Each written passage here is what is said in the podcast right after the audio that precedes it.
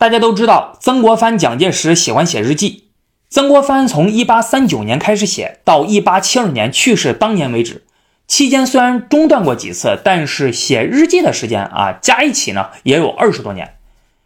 蒋介石他把曾国藩当成是偶像，也一直坚持写日记，从1915年开始写，一直到1972年，那么这期间五十多年从未间断过，以至于被人们称为是日记达人。先不说别的啊，就这份坚持，那就值得人钦佩。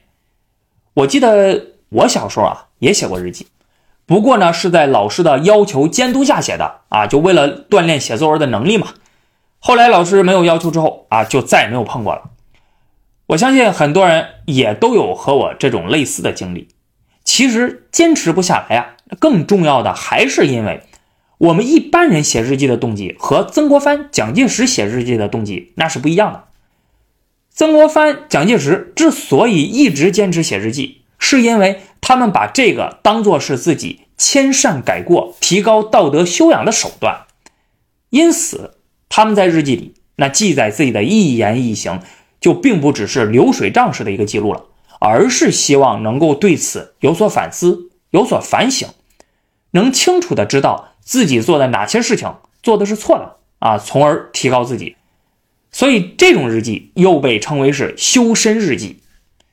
儒家说修身齐家治国平天下，修身是第一步。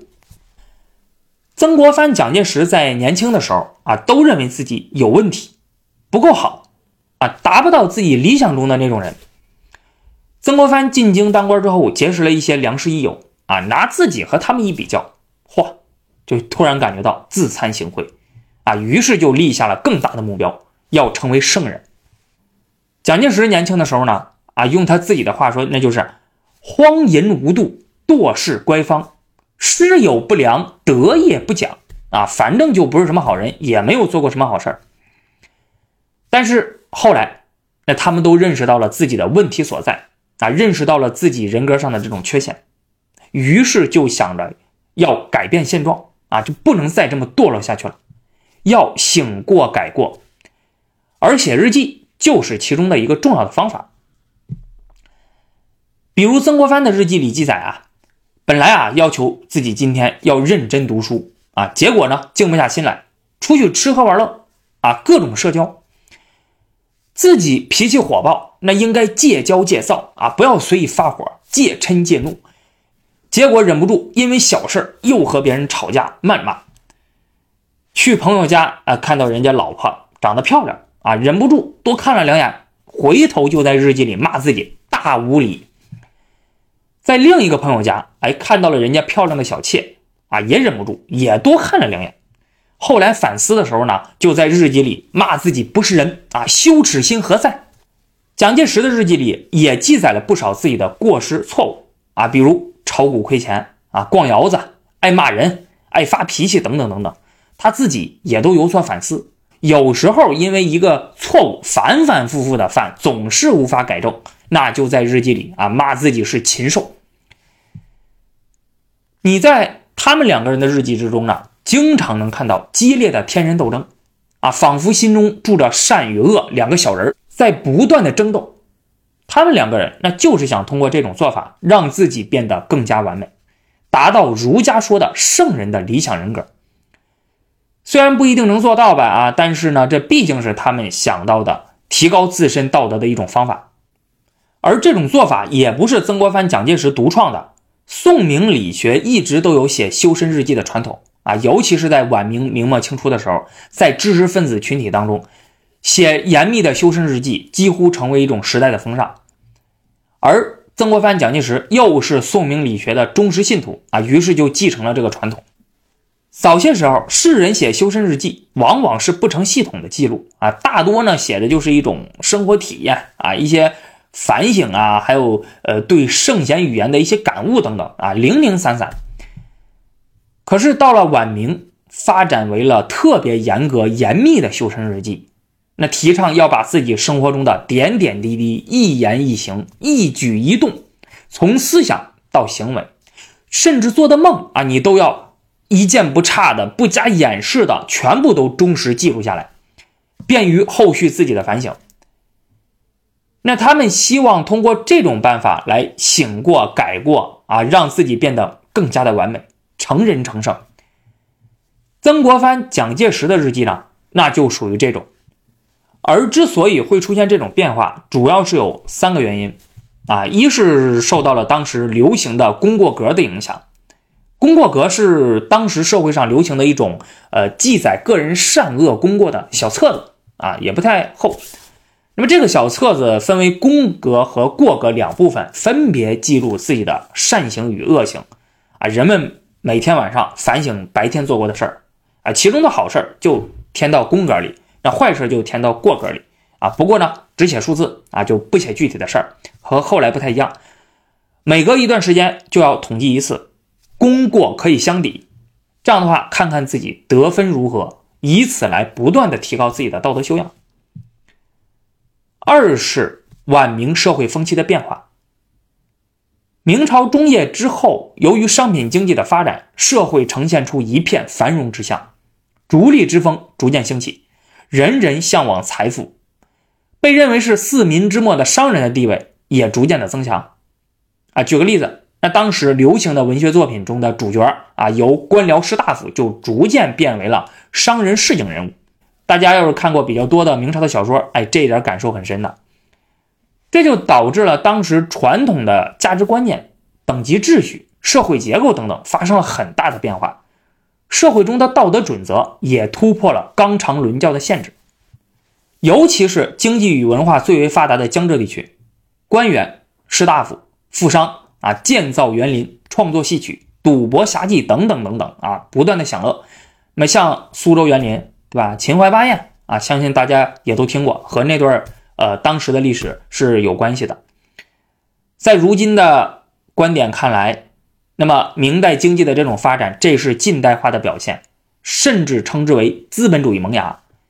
可是当时一些传统的儒家士大夫可不是这么认为的啊，他们认为啊，这是世风日下呀，人心不古。他们理想中的社会是士农工商各有等级。人民生活淳朴，人人追求道德。你像晚明的那个社会的发展，跟他们这玩意儿是截然相反的。面对这种情况，他们提倡通过改过醒过来提高自身道德修养，抵御这种不良社会风气的侵蚀。写修身日记就是其中一种办法。三是与儒学内部思想转向有关。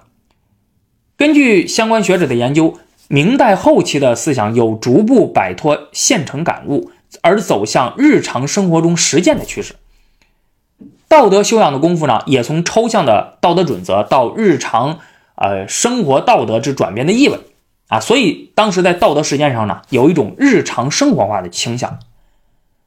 在阳明心学盛行的时候，人们追求的是悟，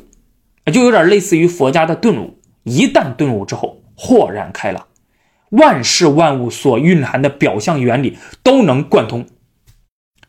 但是后来思想有所变化，人们开始主张不能只是通过读书、冥想来提高道德修养啊，成为圣人，而是要在日常生活之中多实践。那这样一来，日记之中记载的那就不应该只是一些自己啊电光火石般的感悟。而是要全面记录自己日常生活中的点点滴滴、一举一动，从而可以像会计的账簿一样啊，一笔一笔写的清清楚楚，清楚的知道自己做的哪些事儿啊，这个便于自己反省啊，知道自己做的事儿中呢，哪些是好的，哪些是坏的，有则改之，无则加勉，这样就能时时刻刻清楚自己的道德进展，了解自己离成为圣人的目标还有多远。啊，不像过去求悟的那种方式啊啊，究竟何时可以超悟是不知道的，悟后可以保持多久也是没有保证的。而且当时的一些大儒还认为，过错不是一个孤立的东西啊，不要以为自己犯了一个错就给自己开脱啊，说这只是个别现象啊，不用深究啊，我下次肯定不会再犯了，于是就轻易的放过了他。不是的，过错它是一个症状。是整个人格痛症的一个表现，它背后有深层次的结构的。要想彻底的了解自己，并且获得超越，那就必须要将自己的所有的想法、行为全部都忠实的记录下来，这样自己才能全面的去分析自己。自晚明以来，有不少儒家的信奉者都加入了这个写日记的行列，啊，比如陈白沙的日录、董云的自省录、刘宗周的日记、朱永纯的无期录等等等等。这些人对自己的道德要求甚严，你看曾国藩就能看出来啊。就举一个例子，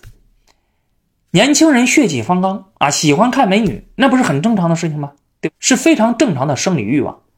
但是在这些人眼中看来，那就不行。对吧？这就是堕落呀！你应该要控制住自己的这种欲望。很多人也许会好奇，他们这么压制自己的生理欲望，那么甚至就连啊一些合理的欲望，他们也觉得有问题。用这种自虐式的禁欲主义的修道方式，不会感觉到痛苦吗？那是肯定会感到痛苦的啊！说不痛苦那都是假的。哎，你看他们的日记，其实就能看得出来嘛。他们自己在经历天人斗争的时候，用天理克服人欲的时候，哎，那种痛苦啊，就写的非常的清楚，而且也不好克服，啊，要不然也不会反反复复的犯错嘛，对吧？缺点啊，不是那么好改正的。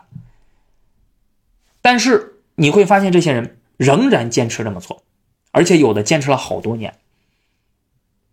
那是因为他们有着更高层次的目标，成为圣人。啊，或者说达到更加完美的理想人格，他们认为这些欲望对实现自己的目标是有害的，虽然能带来一时的快乐，但是从长远来看，却会损害自己长远目标的实现。他们认为，目前这些短暂的痛苦是为了实现更大目标时的快乐，而那种快乐是更广大且持久的。他们每克服一次这样的欲望，改掉自己的一个缺点，都是在朝着自己的目标、自己的理想人格更进一步。因此，他们是痛并快乐的。